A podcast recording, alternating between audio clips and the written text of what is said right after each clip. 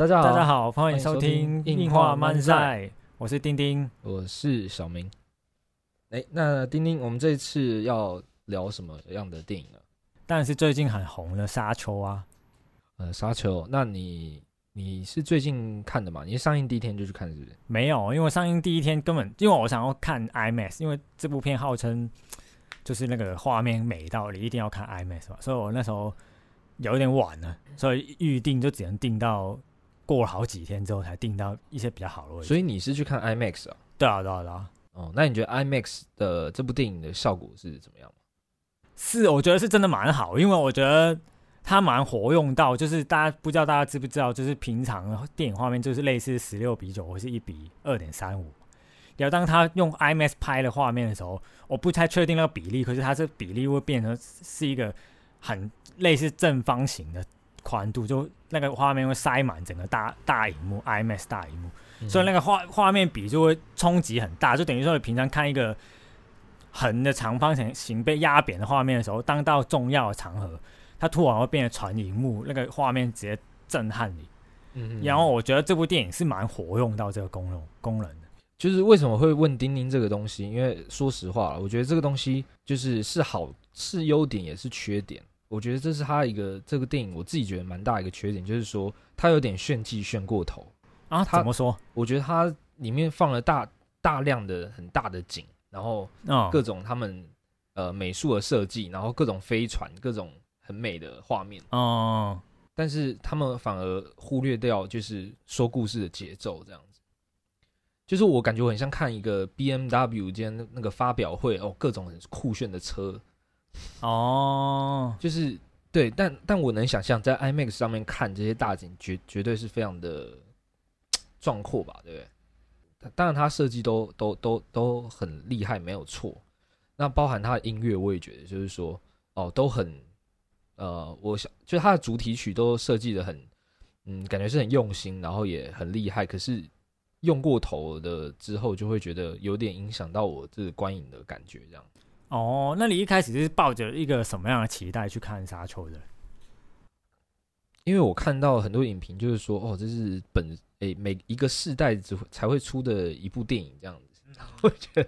哇，那真的很屌诶、就是我对他期待非常非常高，然后不仅是画面，我对他故事也是非常期待。因为我老实说，我看电影之前，我比较不会去做一些功课，嗯，就是我不会特意去看说，哦，这部电影在讲什么。就是就算我没看过小说，我不知道他的世界观是怎么样，我觉得我就是用一个很 fresh 的心态去接受这部电影。这对我来说也是看电影的最大的一个乐趣，就是很像健达出奇蛋，你不知道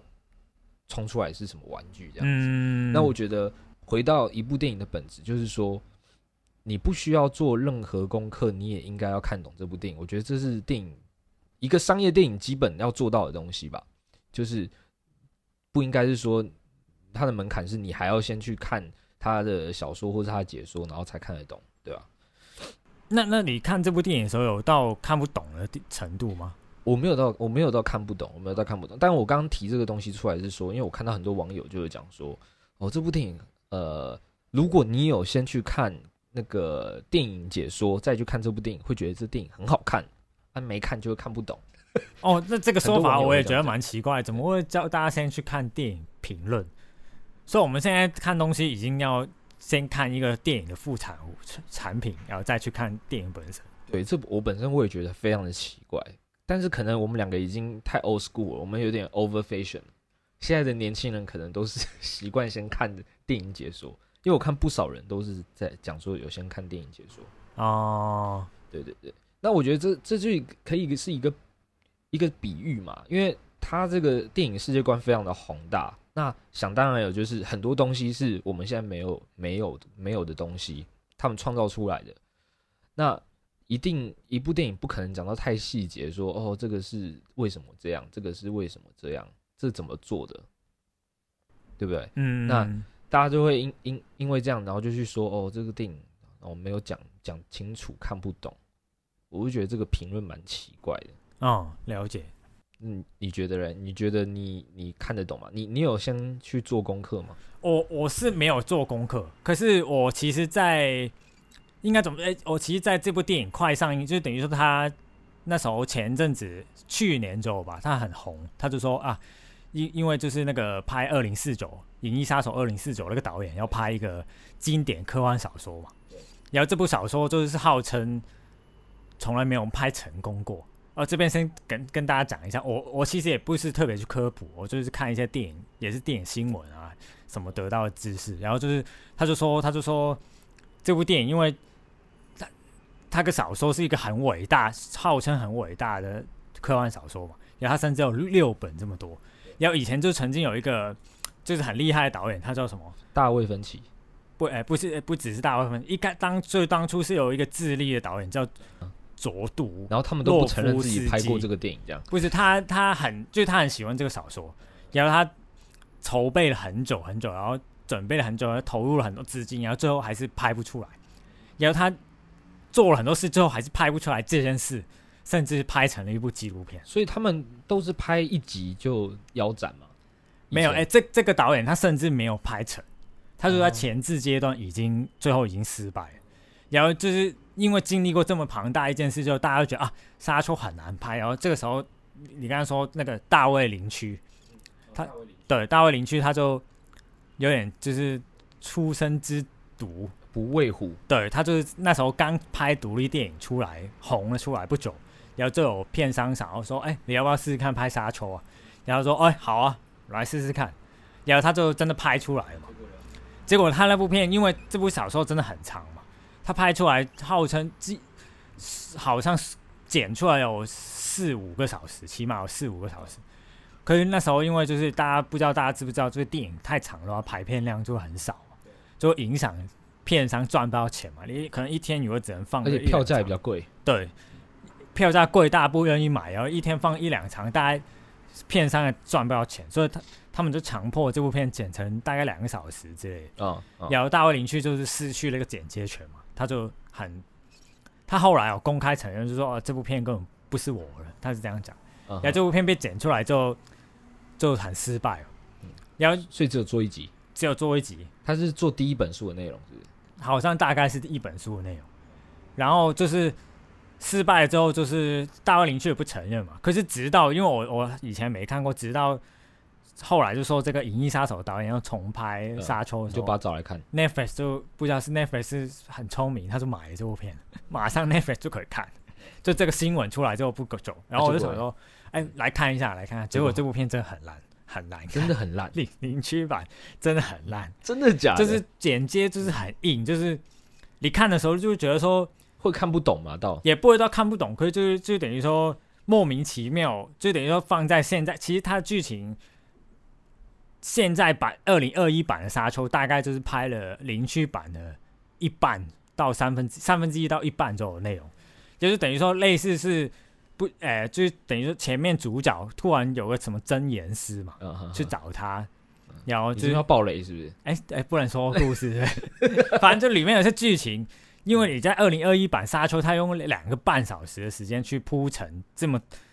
就是零虚版才可能一个小时剧情。对啊，看过书的人都说这个其实这个不到书内容的三分之一。对，就等于说他必须要花这么多时间去才有办法把那些细节拍出来嘛。所以零虚版他就把这些细节都很忽略，就可能都剪掉。有人就会觉得哈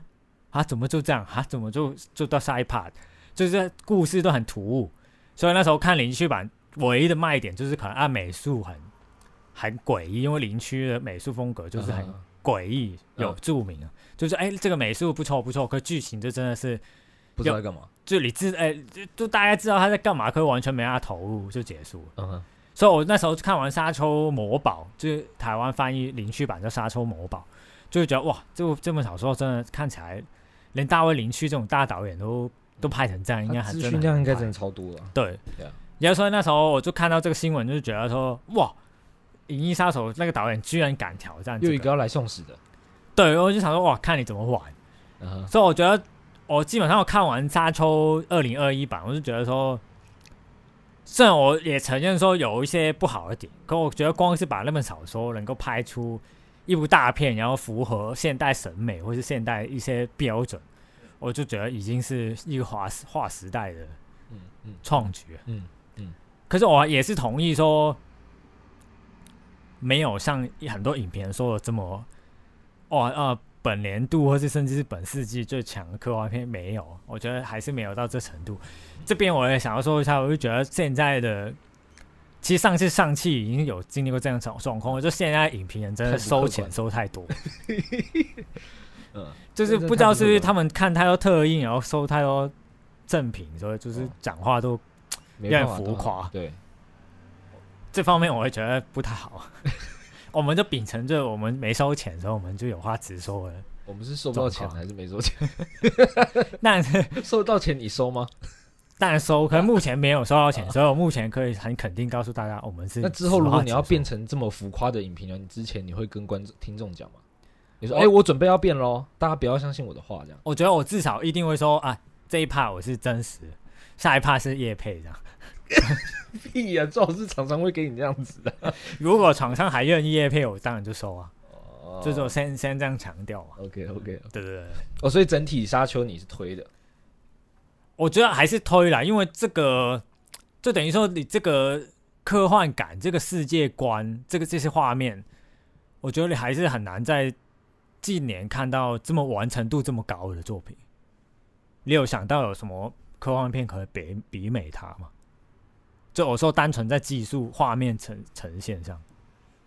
哎呦，这个视觉效果真的没话说了，对对对，它视觉效果真的太棒了。哦，然后我也本身就是真的很喜欢科幻片的东西这样子，但是我你我会觉得它故事没有说的完整，故事的确是没有很完整，甚至、哦，它角色也没有很立体，对我它只有主角是立体的。所以我不知道是不是这个是不是跟很大问题，就是跟刚刚说的，他只抽取了书的三分之一出来。所以说，我觉得回到你刚刚讲的，这应该就是因为这小说很难拍的原因吧，嗯就是它东西真的太多了。对，就是因为可能你你要累积很多很多小细节，或是很多东西，才会真的慢慢堆出这个世界观或是角色的深度。可是他这因为太多东西，他也两个半小时也只能呈现三分之一，所以到最后其实那个成主角根本没，你很难说他有什么成长曲线。对，他没有什么曲线啊。因为这这边要少爆雷啊，准备三。呃，也就是要，就是因为其实这整个故事大概就是这整部电影大概就是讲了啊，主角他的家被别人摧毁了，然后他就因为被别人摧毁，故事，落难到沙丘这个星球，然后遇到了沙丘那些原住民，然后准备踏上一个新的旅程，嗯，王者之路，嗯，对，踏上一个真正的属于他王者之路。可是整部电影就这样就讲完了，真的故事主线就是这样。也甚至没有这个主角就是落难之后，他有没有什么改变啊？他到底有什么之未来有什么成长之路？未有什么预告都都还好，就你看不出来他未来可以怎么样。其实这叫我们拍片有一个术语，就是我觉得他这部片很像角色前传，对对，的确是，就是真的是一个前导片，对对对，就是沙丘前导，片。对对对对对对，就是让我们看到他哦，这个角色的动机出现了啊啊没了，就是这样了。他也没有什么学习到什么东西，没有没有一个成长改变，不对大了。所以我就觉得说，其实虽然看完这部，哎、我觉得很佩服啊，沙丘总总算有算是成功被拍哦出来。知道规格什么都起来对，可是你还是会觉得哇，这部片真的要怎么拍啊？你花，可是他可能花几亿，嗯，他才会拍个能拍一个前20集啊导片。对，你要认真把它讲完，真的可能要花二十集的时间才能把真正所这本小说的精华说出来。然后你二十集还要观众跟得上，然后还要厂商资金跟得上，跟你搞二十集。对，而且而且我觉得很重要的是，譬如说这个导演他成功了嘛，可是他绝对不会被这个沙丘困住他未来对啊下半生嘛、而且他还要活二十多活二十年哦。对啊，所以他可能我就我觉得他顶多就可能拍个三部曲，他就走人了嘛。对啊，我觉得跟异形一样吧，就是换会换导演。对对，那换导演之后能不能还维持在这个高度，又又很令人怀疑。嗯所以我就觉得这个系列的确有没有办法真的全部呈现出来，也很令人怀疑。就算他这部片成功了，你也我我我自己也很怀疑未来到底有没有办法后继。这样，嗯嗯那那说回这部电影本身啊，嗯，就你刚刚说，虽然说你觉得还是不太好，可是有没有一些你觉得是好的地方？我没有不说不太好，我啊蛮喜欢这部电影的。哦哦哦，我只是说他一直在那边炫技，会让我一般观众会会拉远一般观众的距离嘛。就是如果你一般观众真的只是冲着剧情去看的，他们会觉得很拖很无聊啊。啊，那你一定有听到很多人是这样子的想法吧？就是对啊对啊当然除了电影系之外，或是对一般的民众观众比较喜欢看商业片，观众就会觉得很无聊，会想睡觉。那很大一部分的原因就是因为我刚刚讲的嘛，他很喜欢用一个很很很很大的镜头建立镜头，然后放超久，然后用很磅礴的音乐，然后 久了就麻痹啦。对，对，的确是你刚刚讲的两点，其实也是我觉得是这部电影最大的问题，我自己觉得因为就是嗯就是我我是一个念电影系学生嘛，嗯嗯，可是其实老实说，我看到中间也在有一点打瞌睡，对啊，这一定因为前提是因为我有先看过《沙丘魔堡》嘛，所以其实故事剧情大概就知道怎么走，要打预防针，什么打什么预啊防针，没事啊，就是故事剧情大概知道怎么走，了。啊。所以就是变成说我看的时候就真的明明知道他故事会怎么发展，可是他又拍的很慢，嗯我就会真的会有点打瞌睡，就因为他他他不像是有时候有很多很多电影可能镜头拍很长，可是他是有，譬如说一直跟这个角色走或干嘛，他是嗯哎、就算走的过程很漫长，那中途是一直有不同的东西看的。它是有剧情进展的啊，它是有事情在发生啊。对对对嗯，可是可是我我觉得这部电影有时候很多时候是他拍一个大沙丘，或是拍一个皇子在宫殿里面，那宫殿又很很很广很庞大很空旷，嗯，嗯然后他那个镜头一长，你真的觉得啊，真的没东西在这个镜头里面啊，我没东西看。就真的很像我刚刚讲，像车展啊，那个展示品的概念。咚哦，你看，我看我们这个东西多屌哇！这个三百六十度，对，那 个可是就光影变化，就是它其实每一个构图都很像一幅画嘛，对啊，很厉害的画。可是你当一幅画你看久了，还是会觉得说，我我不是想要看画，而是想要看电影然后想看剧对情。对对，电影还是回到讲故事这件事情上面对对对，然后我先讲问题啊，就是我还觉得另外一个问题，就我刚刚讲的音乐啊，嗯嗯，你觉得他的音乐怎么样？我个人我不知道是我电影那个电影院那听真的是播太大声还是怎么样，我播到后面我真的有点焦躁，哎，我我我也同意。好大声。嗯，然后我印象很深刻的是，呃，我真的要爆雷哦，三二一，OK。印象很深刻的是电影的最后半段，呃，有一个地方是主角跟那个他们一个当地原住民单挑对打，嗯嗯，你还你记得还是你那时候在睡觉？哎，有点迷糊，可是我记得是我有那个画面那边我印象中是整部电影最安静的时刻啊，他们正在对打的时候是完全什么声音都没有，只有一些现场的音效这样子。嗯，我那时候突然觉得哇，好舒服，整个很舒坦哎，我整个好投入在这个电影里面哦。就是为什么我会有这种感觉，就是他因为已经用太多，让我用到我后面觉得很烦。嗯，尤其她是姐妹会，姐妹会那个主题曲超吵的，只要那个姐妹会那个阿姨蒙面阿姨出来，然后就开始啊啊啊，然后开始一堆人在那边叫鬼吼，哎，啊，你有印象吗？我有印象，我有印象。对，这样我知道他要制造一个氛围，可是好吵。对，其实我我觉得他没有配乐的部分都蛮好的，嗯因为我觉得怎么说，我我其实更期待他，因为他花这么多力气去做那些美术啊、嗯人物造型，然后如果他能够融合一些自然自然的声效，你会觉得啊，那个东西那个世界真的是跟我们很像，对对，就你就觉得啊，那那个是科幻科幻的世界，可是它有写写实感，我才会更喜欢这个氛围嘛。对啊。可是他就一直用一些很神性、神圣的音乐，就啊嘟这样，你就会觉得哦，这个东西离我好远，就好，它好像是什么神话里面的故事，你就我、反而觉得这样还是很抽离的一件事。对对对，我觉得你刚刚讲的很好，就是观众今天就是要看那个啊，你那个美术弄得那么好，我们就想看那个人物跟现场那些物件的配合的声音嘛，让我对对对带入你们。你关个那个太空舱的门，让我们听到那个门的声音是怎么样也也好啊，对不对？对对，因为这个是哎、也要讲一下，虽然它不是这么主流，可是就像很很久以前一部很经典的科幻片《二零一太空漫游》，嗯，嗯它之所以成为经典，就是因为它所有东西都把它弄得很真嘛，就是它也没有太多配乐，它就是有有一个人就是在太空太空上没有声音，它就是呈现没有声音。要如果有一些风声或是那些机器的按钮的声音，它就很忠实的把它模拟出来，你就觉得说啊，那些科技感，那些东西很贴近人，你就反而就会让人觉得，哎，这个东西搞不好是真的是可以存在在这这个世界上。嗯所以它反而影响到很多后面的科技啊、科幻的发展，就是很多人在模仿《二零一太空漫游》时候展现的东西，变成一种文化。嗯，我觉得沙丘它太多配乐就是会影响到这件事的发生。嗯，丁丁刚是举了一个比较极端的例子啊，我相信《二零零一太空漫游》多数观众看了还是会想睡觉，那你有什么比较？但是那个例子是 OK，就取个中间值啊，就是用一些《二零一太空漫游》的，他当时用他也是用大量音效嘛，然后甚至还有人觉得哦，这是纪录片吗？还是怎么样？就是对。很真啊，真真真真到一个你觉得这是它是真实发生的事情，嗯，对对对，那个会带入观众进去那个那个场域的感觉。应应该是这样说哦，因为我觉得其实沙丘它无论是整体美美术、哦，或是那个世界观营造，或是剧情，已经很很电影，或是很很有戏剧张力了。嗯所以其实我觉得反而音乐上可以再少一点，再往二零一那边靠拢，对，它就会更更不这么，因为他现在那个音乐反而有把它搞得太像艺术品，嗯，他反而又脱离了商业一点，我觉得或是通俗一点。所以如果他少一点，这个音乐搞不好我会更贴近一般观众可以这接受的程度。嗯嗯嗯嗯嗯，要讲到这个，我就觉得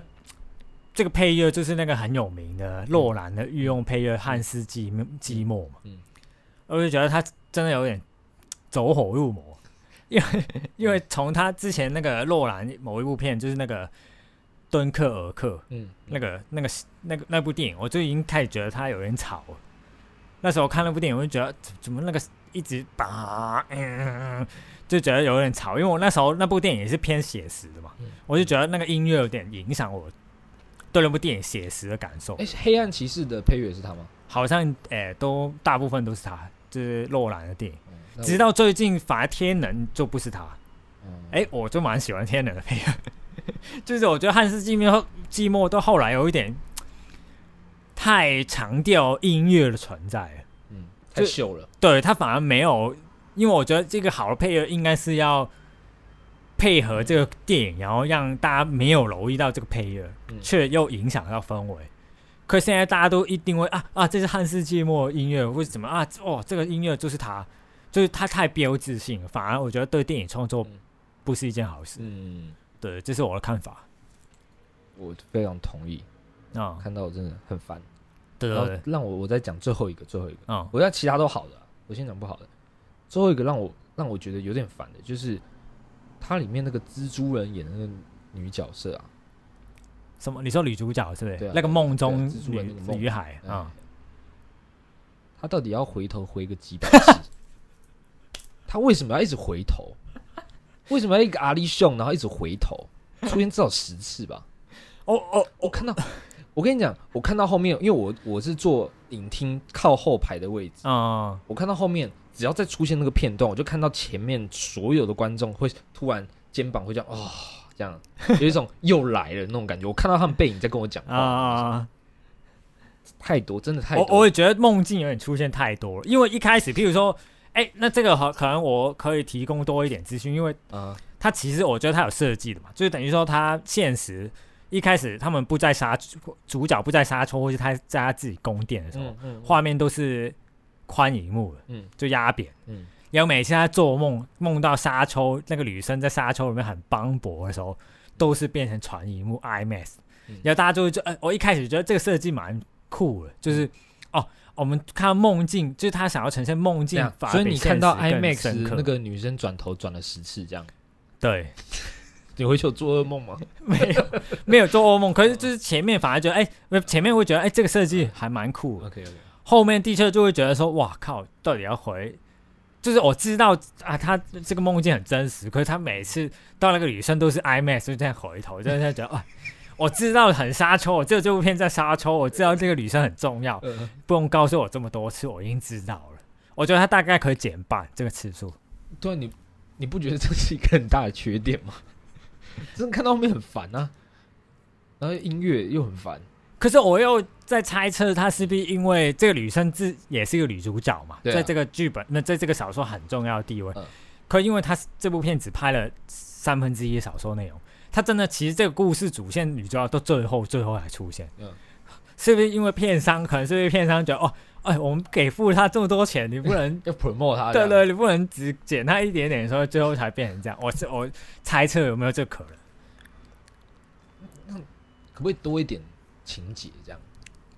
因为大多真的没有情节。对，因为因为他真的不认识，在在故事情节里面，男主角真的还不认识这个。我很像看一个十年前的 MV 的情节，但是配合着就是很现代、很屌的一个空间这样子。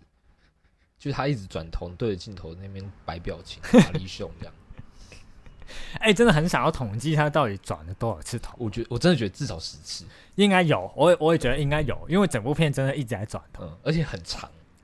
也不是转一下下而已，都我觉得可能都有个维持一两分钟有吧。也没有到一两分钟，可能至少有三十秒了。我觉得每一次至少有三十秒到一分钟左右。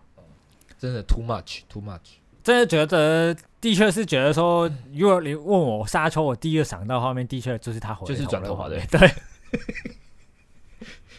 对，就是他眼睛很蓝呐、然后哦，哦，蓝眼睛，蓝眼睛。对，对对对对对，然后那个嘴巴有吃一个那个什么长长那个那个不知道那什么那什么东西。就是那个那个东西，就是因为哦，喝水是吧？不是，就是因为他呼吸啊，为了呼吸，哦，我以为是喝那个回收水。也是为了喝回收水，就是它是一个整合的作用，对对，因为你在你在那个它故事设定就是你在那个沙丘那个星球上面，因为那个沙丘星球有那些所谓的香料，嗯嗯，其实人是不能吸那个香料的，所以他为了要在那个场场域上生存，必哎，可我看人可以吸。香料哎，而且会上瘾哎。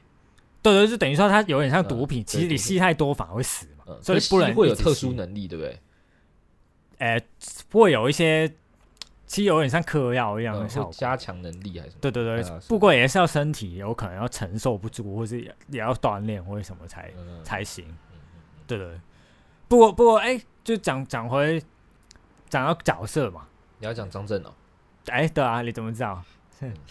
我看你的表情，我就知道你在讲张震了。对对，你觉得张震在这个这部片里面怎么样？有没有做到台湾之光？我觉得张震演最好的一部分就是他讲中文那一句台词。真的吗？为什么？好啦，没有啦，认真讲了，我觉得不差了，不差了。啊、可是他中文讲的有点怪哎。就我觉得好像别不要讲英文好了，我自己觉得是啊是啊，他英文讲的真的是有点 K。可我觉得我我的确觉得他讲中文，就是如果譬譬如说跟我们上一集上汽做一个对比的话，我觉得他讲中文是蛮好，因为我觉得他讲出来中文没有给人一种就是说书人或是很硬要标准化的感觉，嗯嗯他就反而跟上一个人会讲中文的状态，嗯嗯，所以我觉得这这他讲中文的情节算是蛮好的。因为张震这个演员对我来说，我我觉得他最大的魅力是在于他讲话的一个痛调。嗯，他讲话有给一种很性感的感觉，然后又很有感觉是一个很有想法、很有深度的一个人哦，哦，就有一是种我我是觉得他讲话有一种 chill 感。呃，对对，可能是这样，可能是这样，因为然后这部他讲英文，他的那个 chill 感，我觉得就没了。哦，反正因为我觉得是不是因为他想要用力去讲好那个英文对白是可能？是，嗯，那的确是有点可惜。对对对，所以我说我最喜欢他讲中文的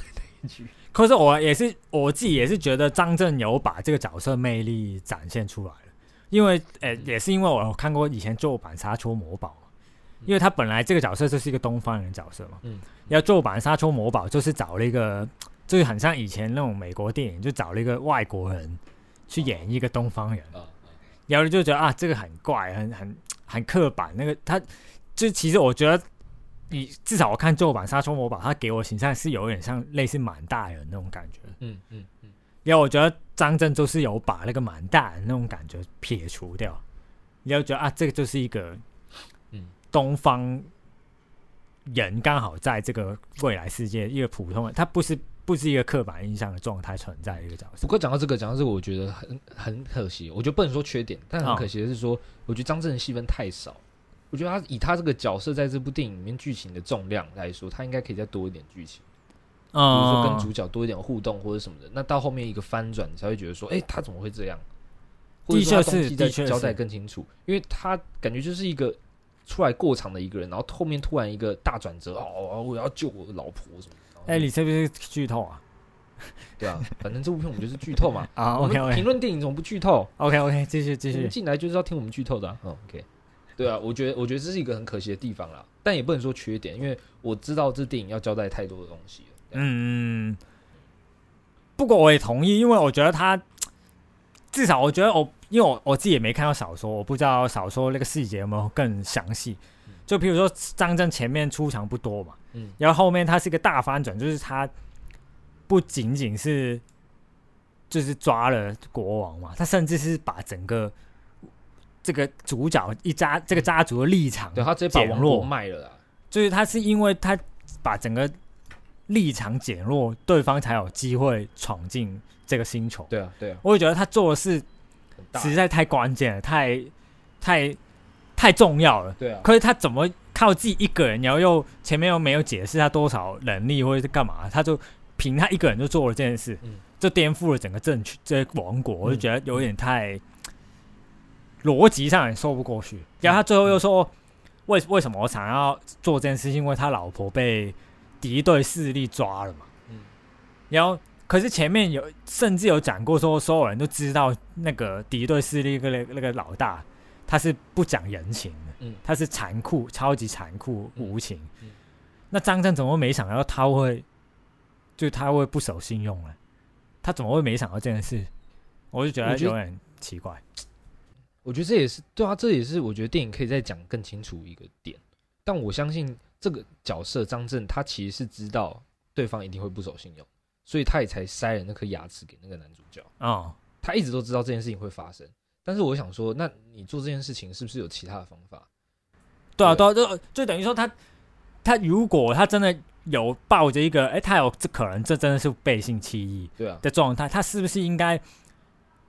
搞不好可以跟国王先商量一下？哎、我们有什么办法？你如果只是想杀对面的话，那一定有更好的方式。你为什么一定要杀自己的国王？对啊，对啊，对啊，就是等于说，其实会不会先跟自己那边讨论好？对哎、我们假装被攻占或者干嘛对啊，啊反而是更有胜算。没错，我就觉得的确是，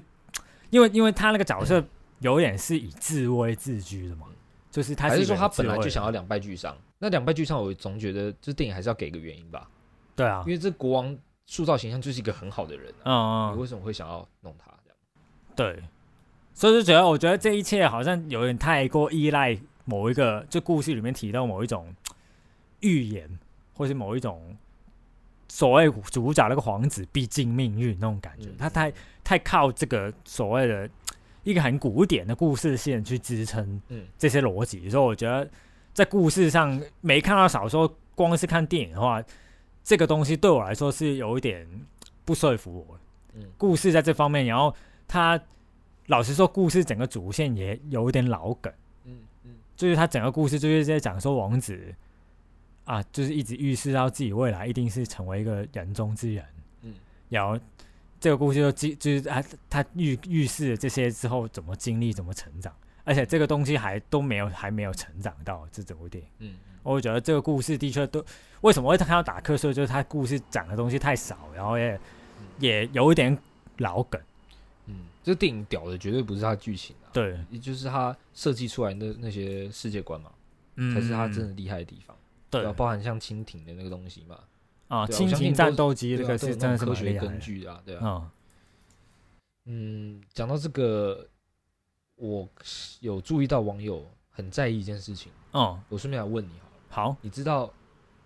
那个对手啊，那个对对面的坏人，他那个星球叫我忘记了，呃，就是一个本来是沙丘的那个领主，啊，我知道，然后我又忘记他的名字。了，大家可以自己 Google 一下，你知道他为什么会飞起来吗？不知道哎，他里面有讲吗？里面没有讲啊，哦，不知道，所以这这件事情被泡的很惨啊。啊！为什么都没跟我们讲他？为什么为什么他会飞这样？哦，网友非常 care 这件事情，哦但是对你来说你不 care 对不对？那我倒是反而觉得还好，因为我就觉得从一开始我就想要置身于一个我未知的的科幻世界里面嘛，所以科幻世界里面一定有很多是我们要想象的科技或者能力就是是能力。对，所以我我就因为他其实这部电影的说故事方式，他也没有要跟你一个一个解释所有的科技或是所有的世界观是怎么样，他是透过剧情让你哎。不小心窥探到这个世界大概是长什么样子，所以嗯我就觉得说他不特别解释他这个能力也还好，因为他至少他飞他飞这个能力没有影响这个剧情很大的部分嘛。对对对，其实我很同意你的观点。就我看这个电影的时候，我也不知道为什么他会飞，但我根本不 care 这件事情，啊、因为觉得啊，你设定出来的世界观是这样就这样了，没差。对对对对，但是在我知道他的原因之后，我大概能理解为什么这电影没有讲。为什么？拍出来应该很好笑？你讲一下。因为他有穿反重力装置，哦他如果不穿反重力装置，他因为太胖，他会被自己的重量压死。哦哦，哎、可可是其实我觉得还蛮合理的。对啊，是蛮合理的、啊。对啊我大概能理解他不拍出来，这个拍出来要怎要他要怎么讲？要怎么拍出来给观众看？就是哎、我我懂你意思，就是我觉得这是导演一个选择啊。嗯就是因为我记得大卫林区版的《沙丘魔堡》其实把这个胖子君主塑造塑造的蛮可笑的，嗯就是他还蛮讽刺的一个形象。可是他在这部电影，就是新版二零二一，他他把他塑造的比较黑暗、比较恐怖的形象。我觉得那跟导演整个这视觉氛围，或者他想要呈现的电影感有关。嗯，就等于说，这个导演可能他不想要把这个君主塑造的这么可笑，所以他没办法把这个理由讲出来嘛。所以，可是我觉得如果在大卫林区版，其实大卫林区版搞不好解释过，我也忘记其实我觉得如果这件事放在大卫林区版，就我觉得还蛮合理。他用可以用一个不小心被一些部下聊天聊到这个原因去透露给观众看，嗯嗯。就是我会觉得哎、也是合理，我是蛮好笑的。可是我我觉得，如果这个他这个君主设定如果是可笑，我觉得好像蛮有趣的。对啊，对啊，其实我觉得是搞不好小说就是想要把它塑造成是啊是啊，他好像对版就是一个可笑然后又暴力的一个君主，对对对，可是这部电影就反而把他，比较看不出来可笑那一面啊。我觉得可能还有一点点，还是有一点点哦、哦，因为它的外观什么。那我觉得就是，其实这部电影也也也有一个讲出这一个问题，就是他嗯可能是为了把这个世界观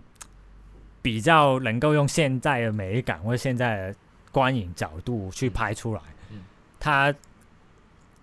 他让他一一直维持在某一个调性上。嗯，就是某一个很空旷、很很神圣、很很酷的一个一个视视觉感觉上，嗯，所以他不能把一些很可笑的东西放进去。嗯。所以我就觉得，因为这个理由，让很多故事里面很多人物或者角色比较扁平，嗯嗯，就他没办法呈现太多面相，他只能一直在耍酷，或是一直在做梦、回回转微笑。这这这是这个，虽然他用这个方式让这个电影维持在一个很酷、很有美感嗯的高度上，可是却因为这样说稍减了一很多剧情上的深度，嗯我觉得是这部片的一个败笔啊。嗯，听你这么讲，其实蛮合理的。就如果我很难想象这部电影拍拍拍拍，然后突然接到那个他爸很日常在那边做菜的，哇，这电影是人幕后花絮突然跑进来，这是我觉得如果也是可以呈现他做菜，可是就要很酷的做菜。对对，就是要很高科技，然后就是突然他伸手不用碰那个刀，刀就自己飞过来，这样类似这样，可能然后做菜，然后要拍背影这样，然后还不苟言笑。呃，儿子啊，准备好接爸爸的位置啊啊，你很重要啊，对，然后就 没办法讲很日常的话，这样对，没办法跟他讲说，哎、我们小时候去看那个鸟好可爱，这样 没办法讲这种对话。可能甚至就是做完菜，他就会可能他妈就叫叫儿子说嗯：“哎、你用那个美音把那个菜命令我拿那个菜过来。”这样，就是要带出这样东西。对对对对对对对对对，真的真的真的真的是这个问题。对对对，我没有想到这个。对，电影它为了塑造这个整体的一个风格，啊、它没办法讲太多东西。对，就是就是变成说，你只能维持在一个很史诗的的的。哎、那我觉得这是这部这个系列电影遇到的会是一个困难之一，哎，就是它往后这几集都都要一直维持在这样的痛调上面嘛。所以其实我觉得就是那你要怎么后续的确是一个很大，就是虽然这部片成、嗯算是成功了，可你怎么继续拍下去真的是一个很大的挑战，因为它往后剧情一定更深嘛，嗯。一定更复杂，你总不能一直让他们耍酷耍个嗯。二十集嘛，嗯。所以往后要怎么样，会不会其实会不会搞不好就让他 Marvel Marvel 化一点，就是多一点幽默进去，嗯。会不会是一件好事，或是怎么样怎么样会是一件好事？我觉得都是他们未来这个要抉择的一个方式，就一些一些问题，嗯嗯就是他到底要怎么延续下去，要耍酷还是要在平面化、再深度一点？我觉得一定是一个问题。嗯嗯嗯。好了，那我觉得我们讲，哎、我们刚刚讲到它的优点嘛，其实优点蛮显然易见的啊，就是你去看 IMAX 就是一探一探究竟，因为我觉得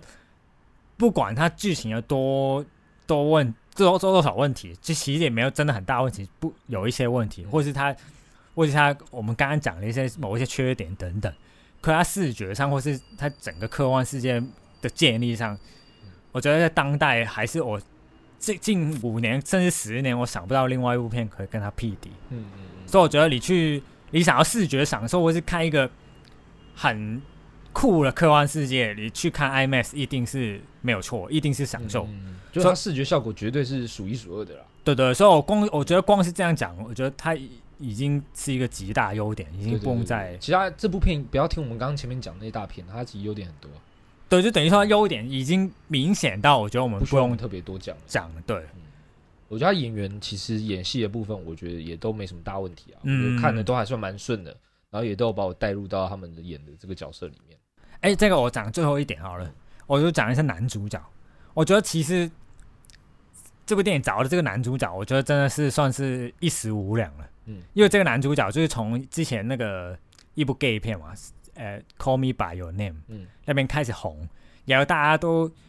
甜茶嘛，大家称呼他为，然后大家都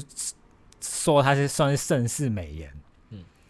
重点是我觉得他真的是还是算是一个童颜，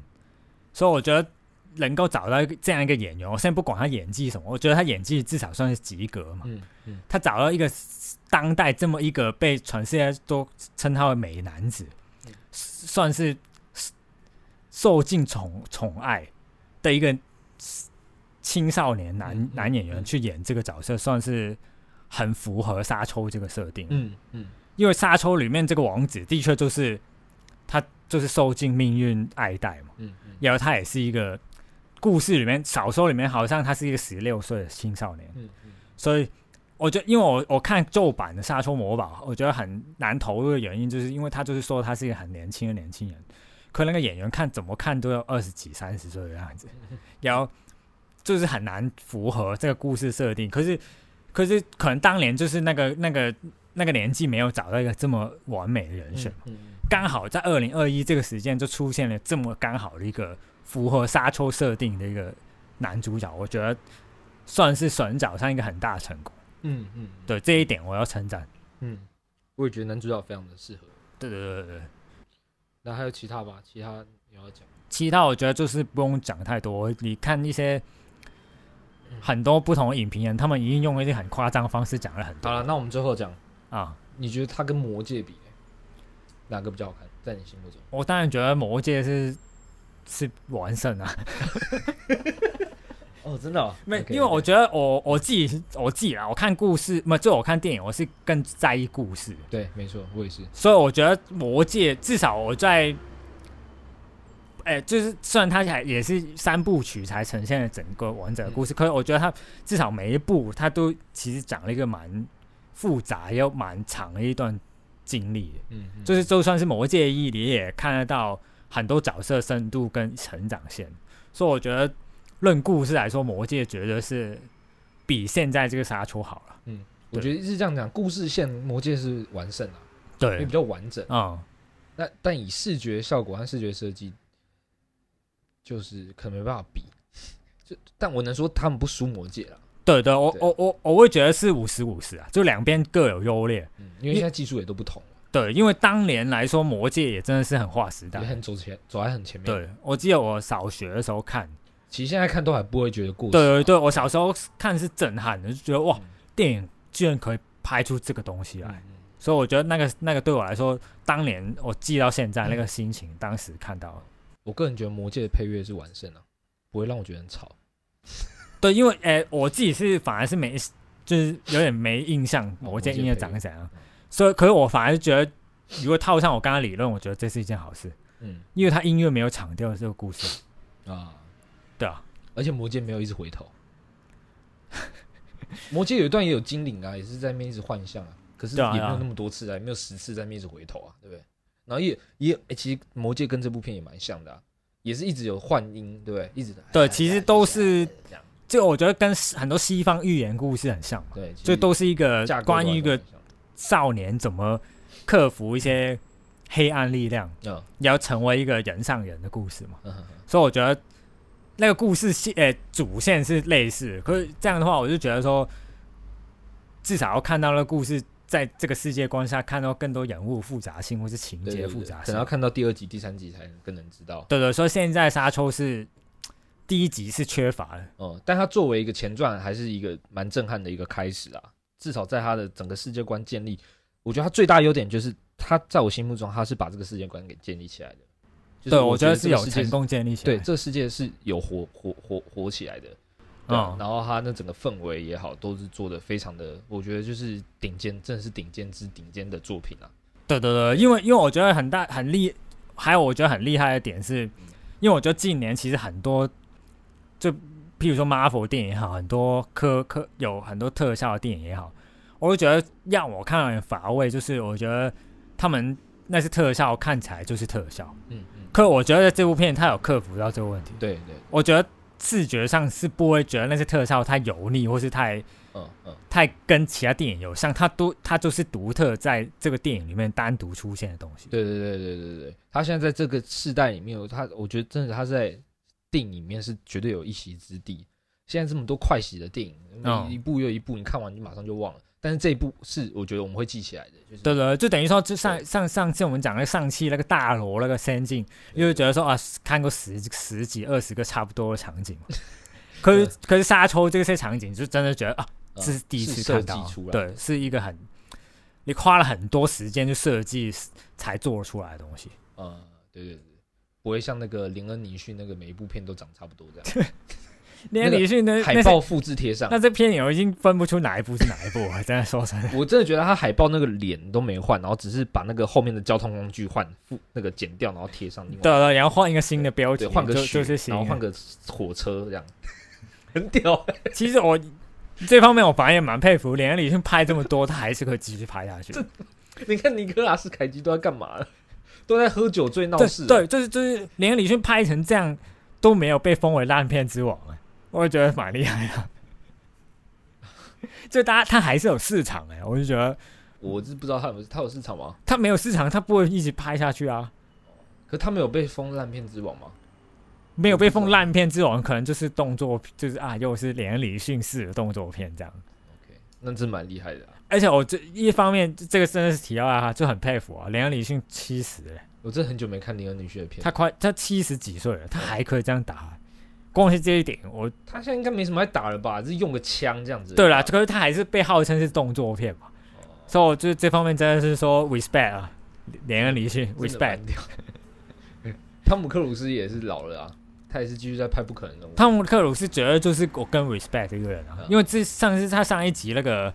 那个不可能任务，他不是有高空跳下来，对啊，对啊。那个听说是真的、哦，就是他真跳啊，边真跳边拍这个东西很难，他这个年纪做这些事情也是 respect。对，真的是超 respect。那尼可拉斯凯奇，你 respect 吗？